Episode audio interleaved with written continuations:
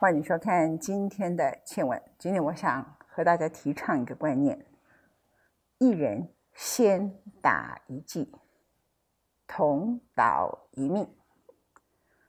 我提出这个主张，并不是我个人的主张，因为我并不是工会专家，也不是疫苗的专家。这个是英国在今年一月的时候，英国变种病毒阿尔法开始盛行，所以英国从去年到一月一有 A Z 的时刻，全国开打，他发现他最好的方法，就在他们有一大的群的传染病学专家的大胆建议之下。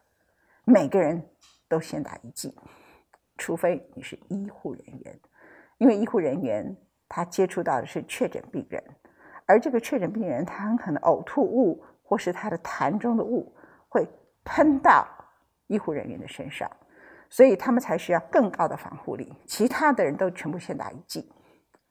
后来英国这个做法产生了很大的效应。加拿大呢，虽然他在去年七八月就订了一亿八千万剂的疫苗，结果在耶诞节之前，他到了只有几十万剂。加拿大的杜鲁道总理被骂死了，他就天天打电话给辉瑞的 CEO 说：“你搞什么？他订了这么多，他一直到今年三四月的时候都还面临疫苗短缺。”日本呢，日本的辉瑞也在去年八月的时候，BNT 订了一亿。九千四百万剂哦，就是接近两亿剂。它在我现在讲话的十五天之前，才抵达了一亿剂。它的 Moderna 也是去年八月就下单，我们台湾是二月才下单。它现在才到了四千万剂，五千万剂里头到四千万，它九月底才会再到一千万剂。所以日本呢，前面的施打率很低，它也是。疫苗短缺的现象，就它这一批一到，辉瑞将近一亿剂，莫德纳将近四千万剂，它也是全民施打，年龄往下通通都施打，他不会什么八十七十六十，他就本来是这个顺序，后来他太多了，他希望赶快施打。另外一个国家是新加坡，新加坡现在几乎每一个年龄在十二岁以上有疫苗可以施打的。每一个年龄预约跟施打率一剂都是百分之六十以上，所以这不是我一个人的主张，这是全世界后来发现一个共同的主张。而在台湾，台大公共卫生研究院的院长詹长全率先喊出了这个口号：“同岛一命，一人先打一剂。”这些国家的共同做法，它的科学依据是什么？第一个，我先告诉他科学依据，你再来讨论你要不要接受。第一个科学依据就是说，你所要的，比如说 B N T 也好，或是我们现在大家上现场打的，主要打的都是 Moderna 或是 A Z。第一季的 Moderna 呢，它已经可以达到防护力百分之八十。第二季再打下去，它必须要隔四个礼拜。原来是要求如此。四个礼拜以后，第二季它的副作用非常的大。现在很多人在研究，是不是应该拉更久，副作用才不会这么大？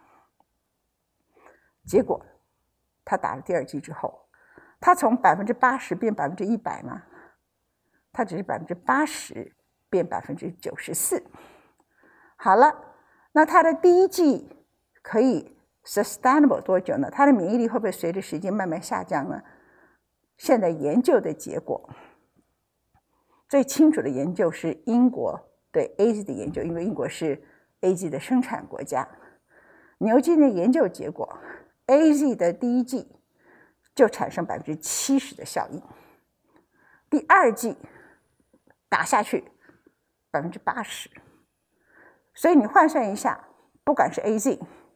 Moderna 或是 BNT，它的第一季跟第二季都差百分之十到百分之十五而已。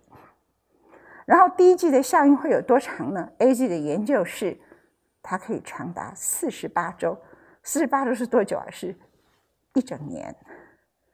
所以在加拿大，它本来要求当疫苗不足的时刻，第一季跟第二季，第二季是四个月以后才打，而这四个月里呃里头呢，最重要的是在疫苗不足的时候，每一个年龄层的人通通都施打，让整个国家先建立一个防护网，大家都有百分之七十、百分之八十的防护力。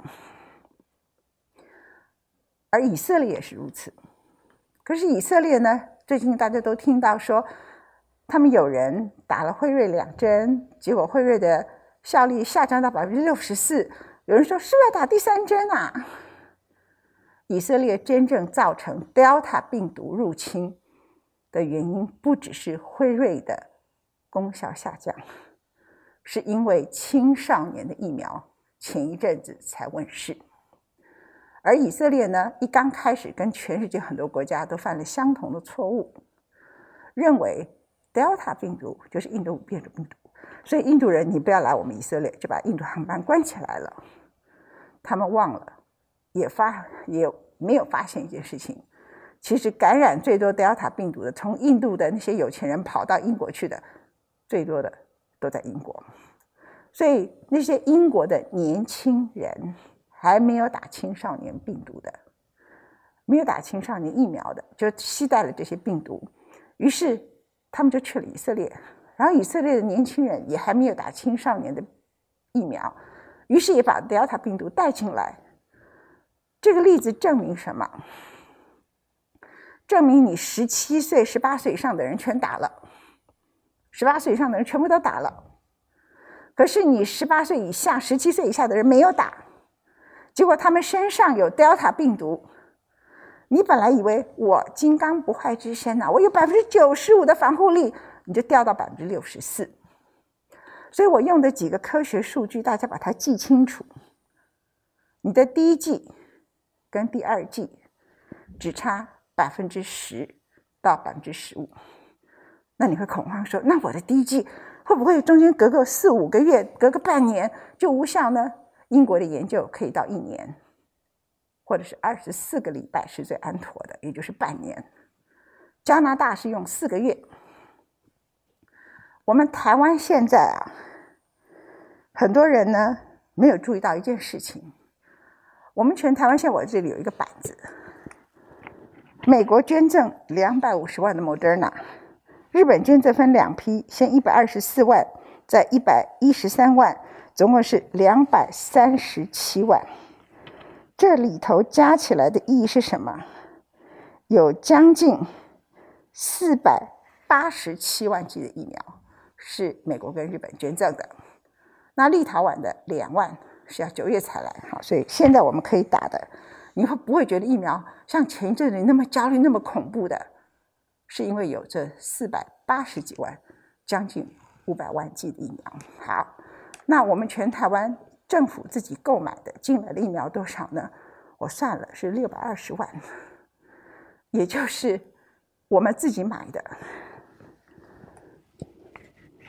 我们自己买的只有多少呢？用笔写给大家看，差不多是一一四零，哈，一四零，比一四五零少一个五字，这样就很好记啊。这当然这是大约数字，这是我们自己买到货的，我们买了将近一千九百多万剂，也就是将近两千万剂，我们到的疫苗是百分之七左右。那你这样子的情况里头，美国还会不会增加？我告诉各位，美国给越南两百万剂的 Moderna，美国给巴基斯坦两百五十万剂的 Moderna，美国给洪都拉斯两百五十万剂的 Moderna，美国给巴西、巴西，美国给印度都是三百万的 Moderna 加辉瑞，这是他直接。给跟他比较有特殊关系的盟邦国家，接下来他就要透过 COVAX 体系分享给其他国家。那我猜想那些疫苗应该很可能是 AZ 加上部分的 Johnson Johnson，也有部分的辉瑞跟 Moderna。日本捐赠给我们这么多，两百三十七万，他捐赠给大洋洲一千万，哈，那他也捐赠给越南一百万剂左右。所以我要讲的意思是说。我们还要再跟他们要，不太可能，只跟他们再买，再买的话就是跟日本的 A Z 再买。美国我们现在已经买了，我们买了 Moderna 的，到现在为止我们买了五百零五万剂，结果到台湾的现在又买的，我们是今年二月十五号过年小年夜，你很开心在家里过年，然后蔡总统晚上发了脸书，那个时刻他说我们买到了，我跟他说你有买没有到？我们买了五百零五万剂，下单是二月十五号才买，人家都是去年买。所以我们现在真正买的到台湾的，总共第一次十七万，第二次二十四万，第三次四十一万四百 G，加起来就是八十二万 G 左右。五百零五万到八十二万 G，也只有百分之十几。我们订了一千万 G 的 AZ。是从泰国来的，到七十二万剂。七十二万剂是多少？一千万的候，确实就是百分之七点二哎。那我们是去年的时候就跟他们下单的，就是我们全台湾到了年底时刻，你最乐观的想，慈济买的五百万剂，郭台铭捐赠的一百万剂。还有台积电跟着慈济跟郭台铭一起捐赠的一千五百万剂 BNT 全打好了，其实这个不太可能。我做最乐观的数据估计给大家听，我们顶多全部可以到年底之前，包括我们现在已经收到的人家捐赠的六百多万剂加一千万剂两千一百多万剂，再加上其他陆陆续续都到货。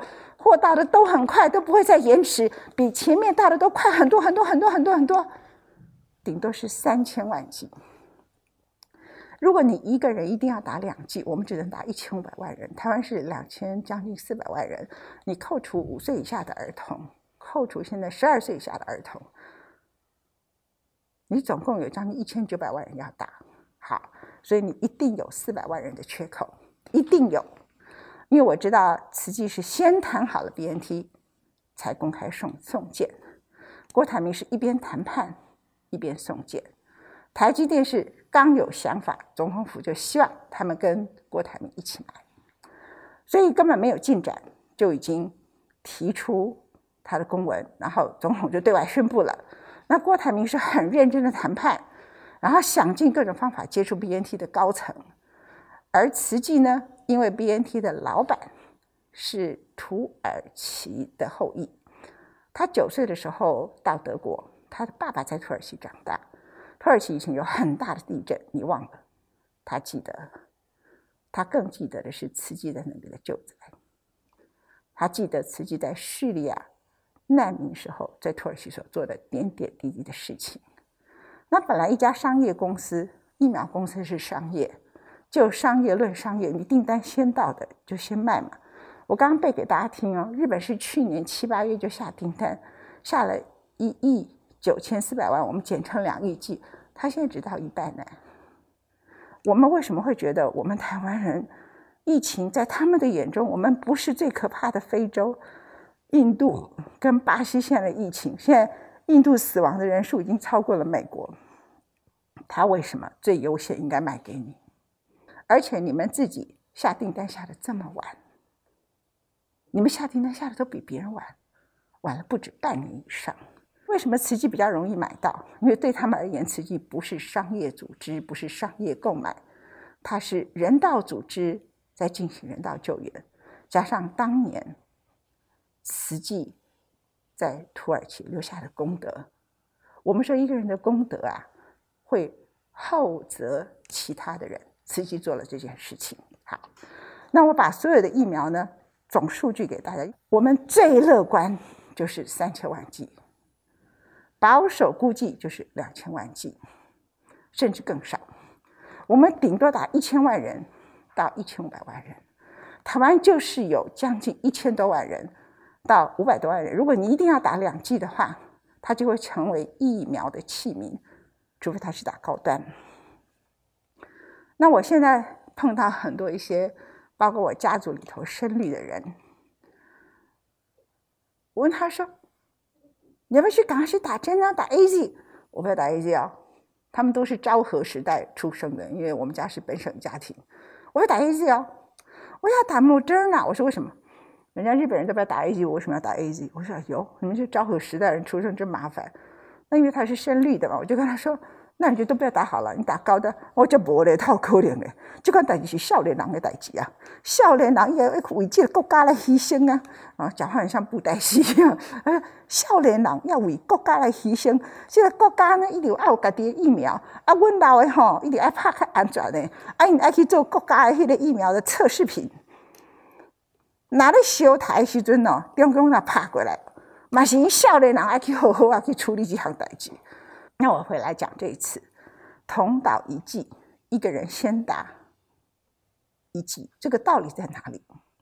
道理在于就是说，你如果不是全台湾的人，每个人都有百分之六十到七十的防护力，很多人的疫苗只了解这个疫苗，还有另外一个反方向，就它的带病毒的量会大幅减少一半以上。也就是说，你打了这一剂疫苗以后，你对于碰到病毒，你可能有百分之八十的防护力。然后呢，你携带的病毒量，传给别人的量，你也会大幅下降。所以你把全岛就弄成一个防线一样，先圈起来，一个人先打一剂，然后再有疫苗进来，再从合理的年龄顺序打起啊！我拜托这个指挥中心啊，请你把正常的国家还给我们了，你给我们排那个优先顺序变成国耻，台湾人的国耻变成就是你们的。那排什么？中央政府自己先打，你把我们台湾变成跟 印度、跟克里姆林宫、跟其他那种威权体制腐败国家才会相同的疫苗施打方式。这种疫苗施打方式就是看出来台湾第一不是真正的民主国家，第二没有任何的人权可言，第三官员先打，然后呢弱势的重病的老百人你不顾他生死，没有人权，没有人道。但这不是台湾，这是我们现有的政府跟指挥中心他们的价值观，因为它不是台湾全体人民同意的。台湾没有这么糟，糟的是我们的政府官员。所以我麻烦以后如果在轮第二轮打的时候，请回到原来合理的年龄的顺序。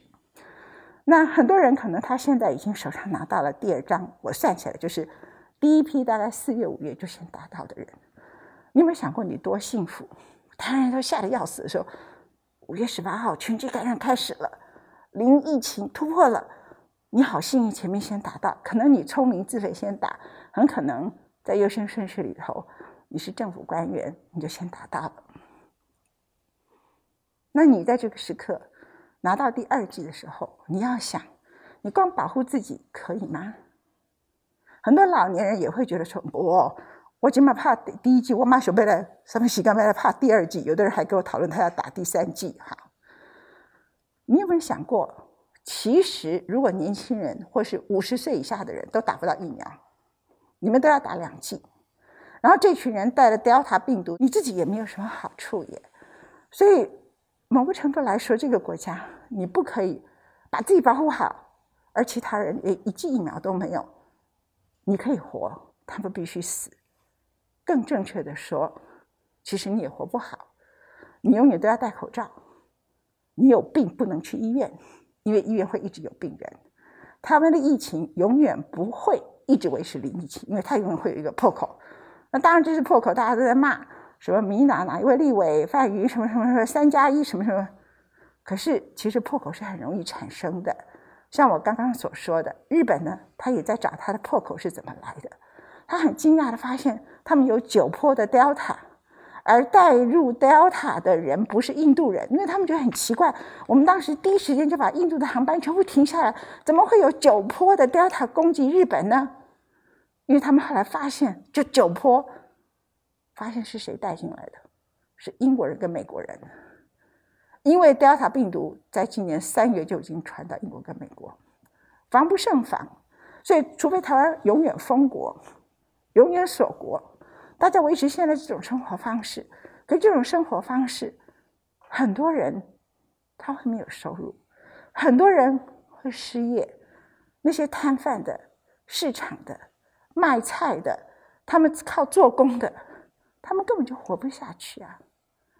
所以，什么叫做同岛一命，抱歉，没有同岛一命。现在同岛零点二米，因为只有百分之二十的人可以打到疫苗，现在是百分之十一点多。再过来能不能达到百分之二十，我不知道。不要觉得我一定要打两剂，先打一剂，给下面年龄的人一直打下去，台湾的防疫网才会建立的比较稳固。在这个稳固之下，再回头打年龄高的人、高风险的人，然后再慢慢慢慢一直在往下打。等到我们有疫苗进来，其实到了明年疫苗就会多很多。它很可能到明年的时候，我们就会多出相当多的疫苗，然后大家就不要紧张，因为你现在才刚刚打到的，你很快就可以再回头打。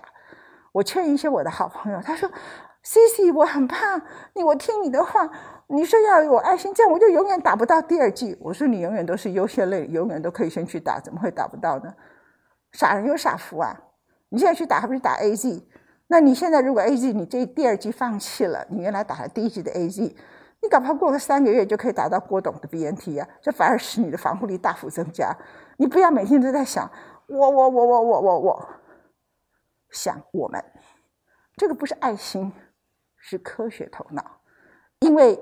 防疫这件事情，你可以顾你自己，然后你就变成山顶洞人，每天关在家里，然后你又是老年人，你也不能去医院，你也不能去菜市场，你去上班你也很害怕，你把自己打那么多针要干什么？至于什么叫第三针，其实我不要讲太复杂，药厂说的话。辉瑞的 CEO 是个犹太人，一个月以前呢就说需要打第三针。美国 FDA 就直接告诉他 no，CDC 就说 no，为什么？因为他们的研究结果，两剂 BNT 免疫力可以持续非常多年，再打第三剂的这种把你的 RNA 顺序重新排序的，就叫信使，对，叫 mRNA，就是信使 R RNA 的这种疫苗，你不知道第三剂会对你的身体的免疫发生什么样的一个变化，它是不是安全的？所以，立刻美国的 FDA、CDC 都跟他说 no。最近他又说要打加强针，台湾的各大媒体通通都报道。我劝大家不要常看台湾这种类型的媒体，为什么？因为他们也不去访问真正的医疗人士，也不去分分析一下，说这个人叫辉瑞的老板讲的话。结果美国在七月八号那天，FDA、CDC 齐声说。我们不止不需要第三剂，也不需要加强针，真正的是美国还没有打的将近百分之三十几的这群人，必须要赶快打起来，因为德尔塔病毒是从他们开始的，以色列也是从还没有打好的青少年的德尔塔病毒开始的，大家英国也是如此，所以呢，最重要的我今天提的观念再来一遍，请你。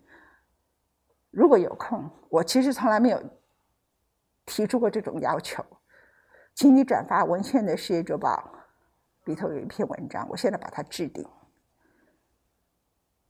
先打一剂，同道一命。各位，什么叫做保护自己的健康？所有的人都不容易携带病毒，才能保护你的健康。各位。什么叫让你可以正常的生活？就是其他的人也都有饭吃，你有饭吃的时候，别人才不会来抢你的饭，或者是你出去买饭才有人在卖饭。各位，什么叫做台湾价值？台湾价值就是在这个时刻真正的体现。你爱台湾这块土地，你爱台湾这个岛屿里头所生存的每一个人，你爱老的。你爱弱势的，你爱年轻的，你爱你的父母，你爱所有的人，这个才叫做台湾意识。我们整天那么挺香港、挺台湾、挺民主，那个不是，那是选举，那不叫爱台湾。这个时刻是你展现爱台湾最重要的时候，而我们的政府是不买国际疫苗，少买国际疫苗，他一开始买的。如果没有美国和日本这个捐赠，你难以想象台湾今天是什么状况。只有一百万剂的疫苗，然后呢，除了医护之外，轮到的都是他们自己，那是那是是一个什么状况？所以还好有这些国际捐助的疫苗，以及后续到了一点点疫苗。你现在的焦虑没有一个月以前那么严重，其实是来自于这些捐赠。那我们的政府呢，一刚开始就不准备买国际的疫苗，防护全体的台湾人口。我认为这件事情在政治责任上是不可原谅的，在法律上就叫业务过失致人于死。再讲一遍，法律上叫业务过失致人于死，因为你没有买足够的疫苗保护所有的人。然后批评你的人就说你在唱衰台湾，谁在唱衰台湾？我就指责你，你作为一个官员，你作为一个总统，你作为一个指挥官，你有你足够的判断力。总统叫你不买，你不会罢官吗？当年皇帝时代的海瑞都可以为了他的风骨而直接罢官。你民主时代的人，你不敢罢官吗？据我所知道，其实去年刚开始十一月的时候，在那个之前，我们的指挥中心呢，准备买多少疫苗？我背给大家听啊：两千万的 A Z，三千万的 B N T，加五百万的 Moderna，总共多少剂？五千五百万剂。这是为什么？因为人家卫福部本来是正常的，结果对不当势力干涉。这不当势力是谁？我没有证据，我不敢讲。但是他一定是远远远远远高于陈世忠。你说是苏贞昌吗？我不太相信。我从很年轻就认识他，他可能国际知识没有那么足够，但他没有这么残忍。你说是蔡英文总统吗？我会说，他一定有很大的盲点，使他做了这么错误的判断。而陈时中他们所有这些医学专家，每个人懂得基本概念的，没有人罢官，没有人辞职抗抗争他，这就是国家的不幸。当川普用政治凌驾科学，美国科学家群起反对。当我们的总统用政治凌驾科学的时候，只有零星的人反对他。好了，那现在呢？他们很多人都觉得我讲的有道理，没有政治人物敢做。为什么？连我在《世界周报》Facebook 抛出去，都好多人给我退群了。我看那个退群的八成是打到疫苗的，然后自己想要打第二剂的，要不然没有打到的人很正常嘛，他一定同意我的说法嘛。八成是打到退走了，我说啊再见，自私鬼，不相送了，拜拜。而这种人真的自私吗？我跟你讲，真正的自私不会死掉，是又蠢又自私的人才会死。OK，我们看到现在全台湾的情况，你有没有想过那些看着年龄排序，其实六十岁以下的人，你现在看起来根本就达不到，叫你去预约，这跟爱情欺骗几乎快要没有差别。然后呢，接着。四十几岁的人，三十几岁的人，他们都没有多少一积蓄，他们正在打拼，他们现在就是失业，没有工作，他们的店没有办法维续的，就是他们的。你是准备埋葬他们吗？所以我一定请所有的人，不论你在哪一个年龄层，爱你的孩子，爱你的孙子，爱这个岛屿里头每一个人，也爱你自己，同岛一命，一人先打一记，谢谢你收看今天的欠文，也谢谢你有耐心的听完我全部的论述，感激。